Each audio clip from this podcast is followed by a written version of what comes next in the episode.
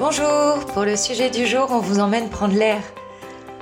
On va parler du renouvellement de l'air dans nos logements et évidemment c'est à la fois conseillé pour la santé mais aussi pour notre confort.